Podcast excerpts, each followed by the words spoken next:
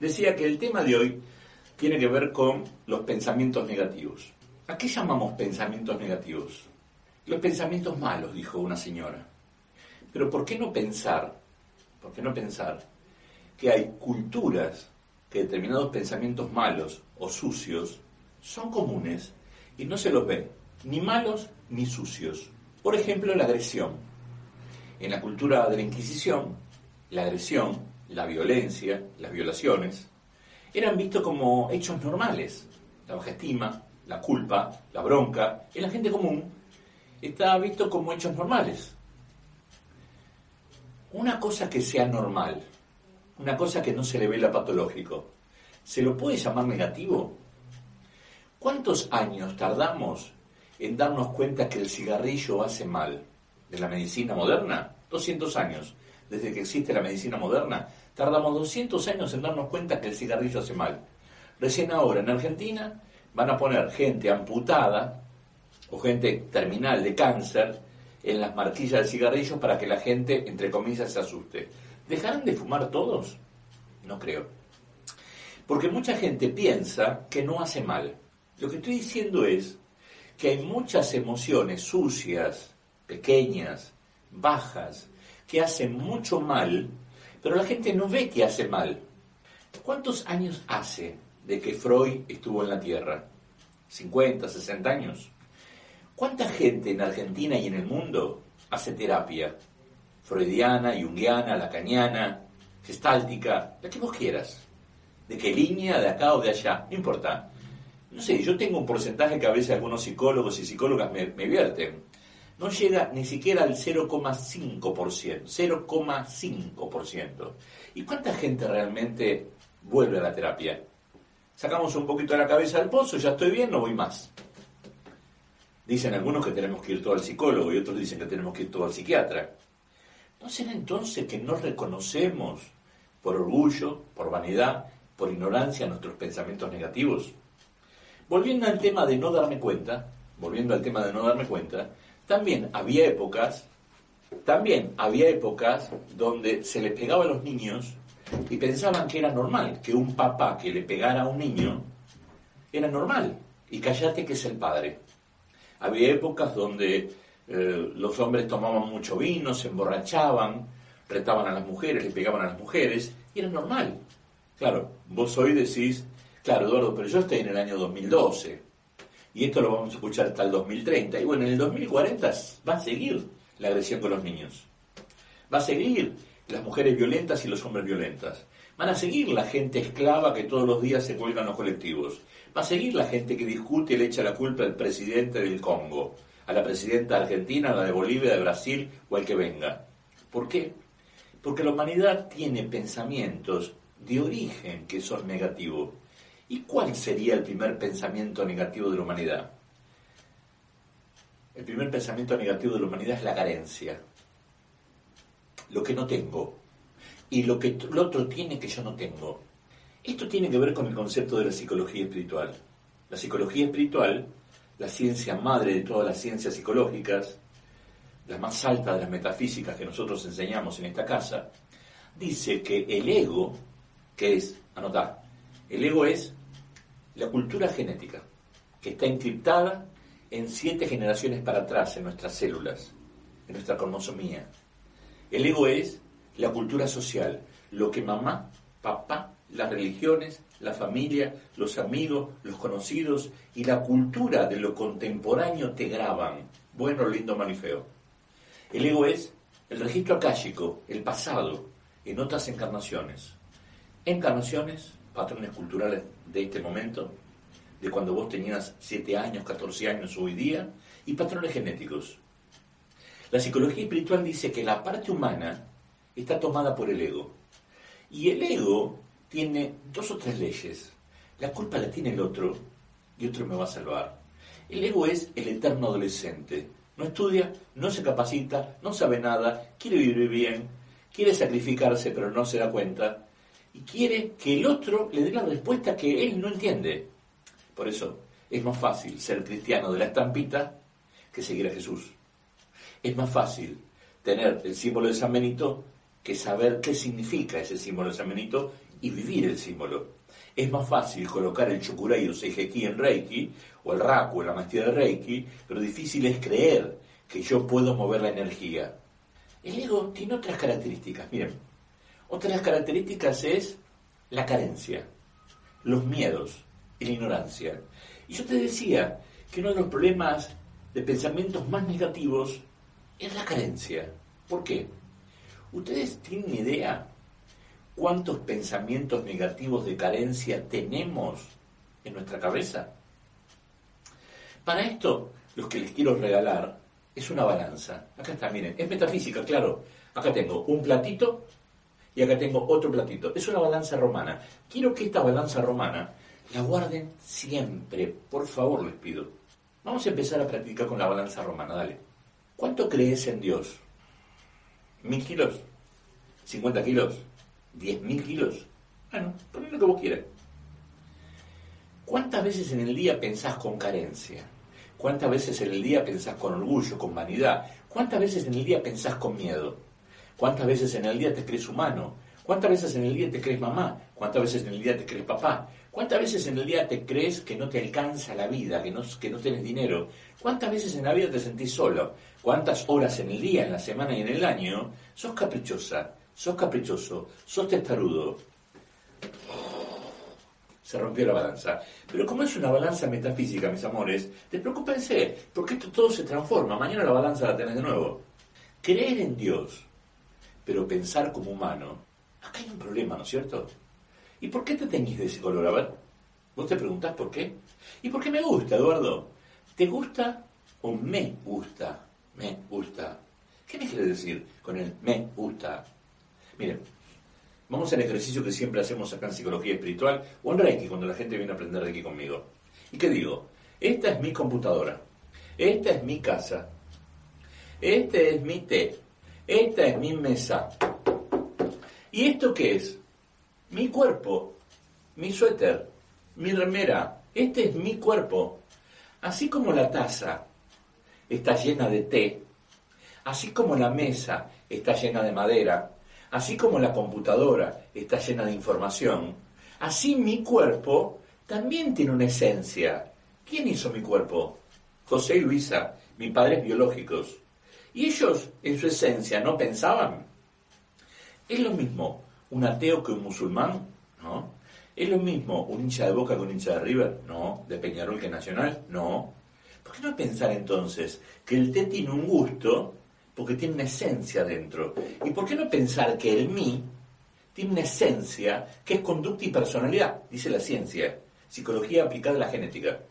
¿Por qué no darme cuenta entonces que el mí tiene adentro discos rígidos genéticos de información que se llaman me? Ponle este nombre, juguemos. Me duele lo que me hiciste me gusta esa mujer, no me gusta más esa mujer, me gusta teñirme así, no me gusta ese color de pelo para mí. ¿No sería que esa información en el ME te la grabaron los programas de televisión? ¿No sería que la información en el ME te lo grabaron las revistas que vos mirabas? ¿No sería que te dijeron que esa es una gran actriz y como se tiñe de rubio, vos también te querés tener de rubio? Y que esa tiene fama, tiene éxito, tiene hombre, tiene nieto, tiene hijos, y se llama fulana de toda de cual. ¿No sería que la sociedad nos enseñó a depender y activar nuestras carencias? ¿Y por qué nos enseñó a depender y activar nuestras carencias? Porque es una sociedad de consumo. Agarren al millonario más santo y más sano que haya en el mundo. En el día del cumpleaños. Pepe, millonario, vos le decís, Pepe, ¿qué crees que te regale? Nada, obviamente nada. Venite a casa, dale, así compartimos. Cuando tenés un millonario sano, honesto, lo que quiere es compartir con vos nada más. Porque el millonario no quiere nada. Ahora, imagínate que vayas a cualquier casa de gente buena y agarrás a un nene de la casa, a una nena, y le decís, para tu cumpleaños, ¿qué querés que te regale? Ahora viene Papá Noel, viene el Reyes Mago, ¿qué querés que compre? El pibe saca una lista así. ¿Y por qué el chico saca una lista así? O vos sacas una lista así. ¿Cuántas cosas te faltan en tu casa? ¿Te diste cuenta? Que en apariencia somos pobres. ¿No será que el primer pensamiento negativo es la pobreza? ¿No será que la gente que vive pobre vive mal? Claro, Eduardo lo veo. Cerca de casa hay gente pobre que vive entre chapas, entre latas, entre cartones. Lo vemos en las villas, lo vemos en las guetos, en América, en África.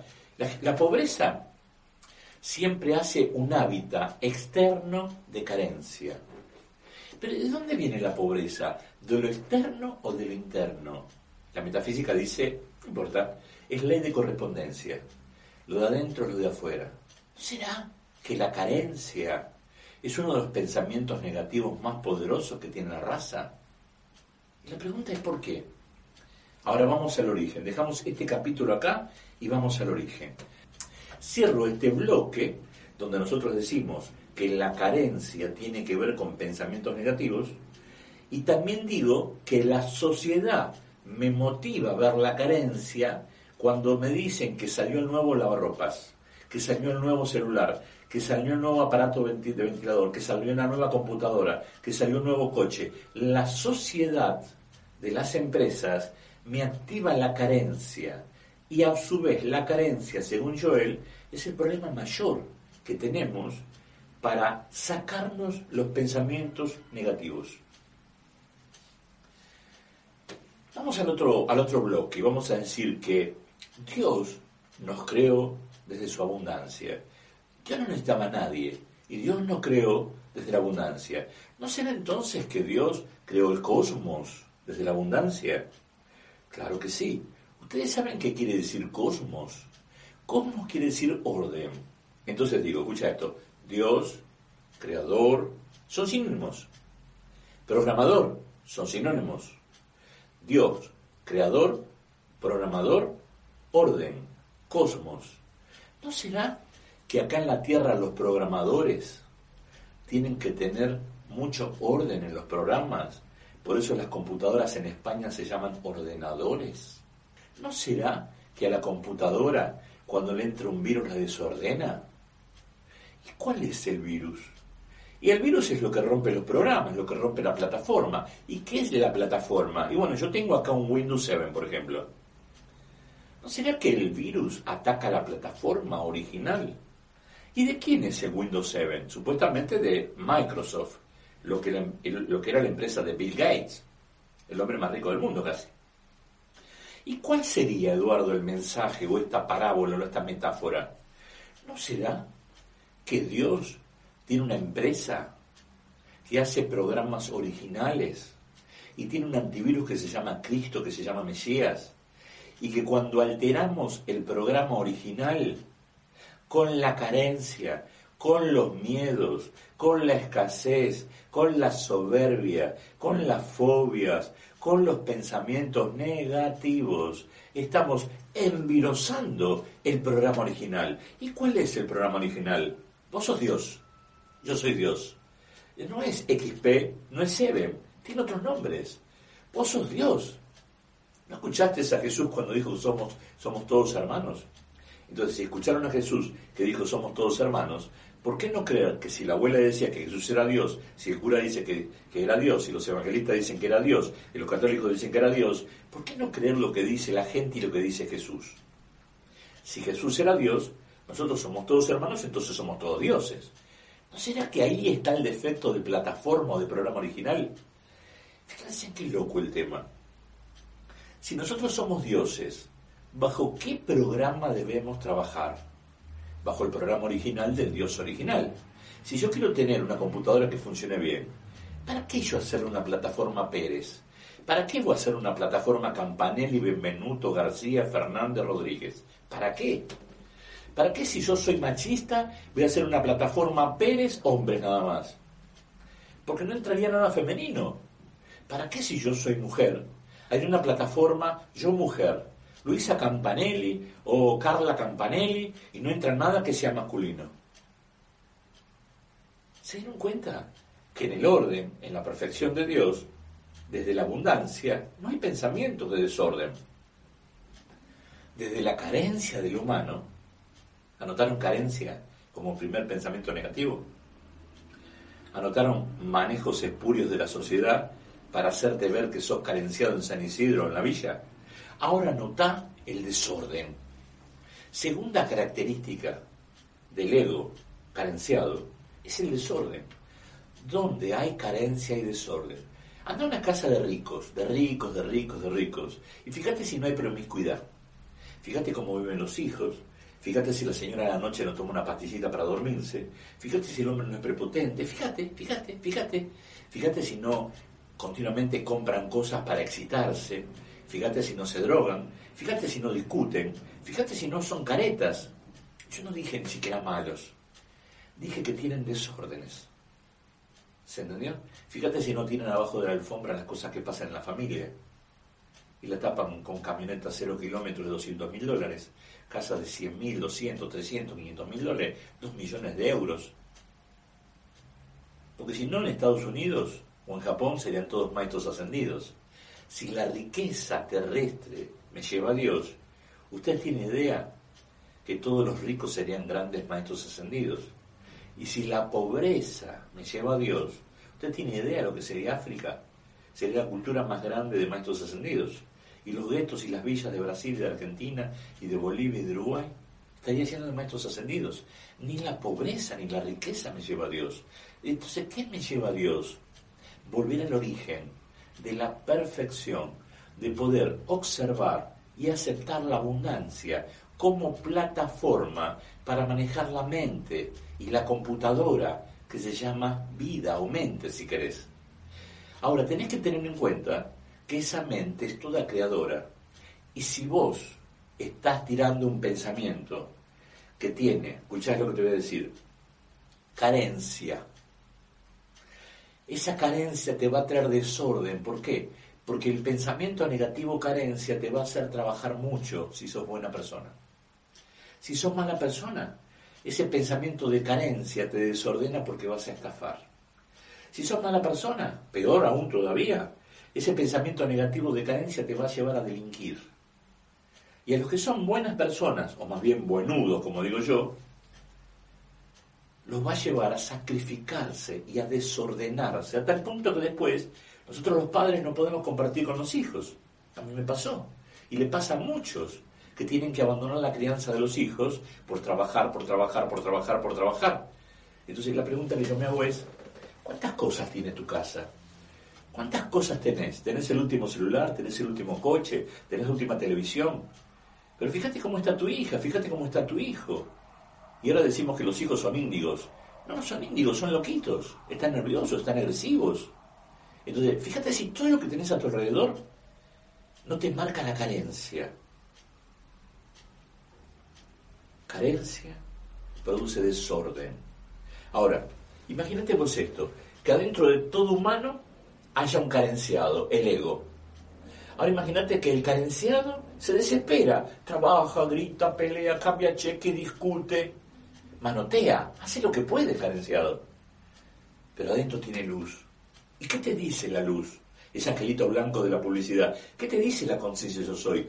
No es ese camino. Recuperate, cambia, entre lo que la luz te dice adentro y lo que el ego te dice adentro, entonces el ego ahora te arma la tercera estructura de pensamiento negativo. ¿Saben cuál es el otro pensamiento negativo? La culpa.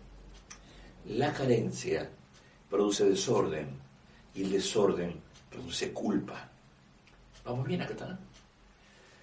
Pero toda esta estructura, así como una casa está llena de ladrillos, así como una música está llena de notas, estas tres estructuras que forman la casa del ego, que es la carencia, que es el desorden y que es la culpa, tienen un sustrato íntimo energético que tiene que ver con los miedos, la envidia.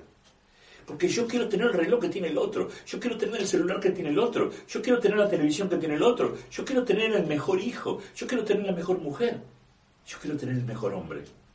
¿Por qué no pensar entonces? ¿Por qué no pensar que hay un sinnúmero de seres carenciados en la tierra que les proyecta desde los miedos, les proyecta el desorden, les proyecta la culpa? ¿Será por eso que hay tanta tierra en la tierra? ¿Será por eso que hay tanto caos, transformación y desorden en la tierra? ¿Por qué no nos damos cuenta de esto?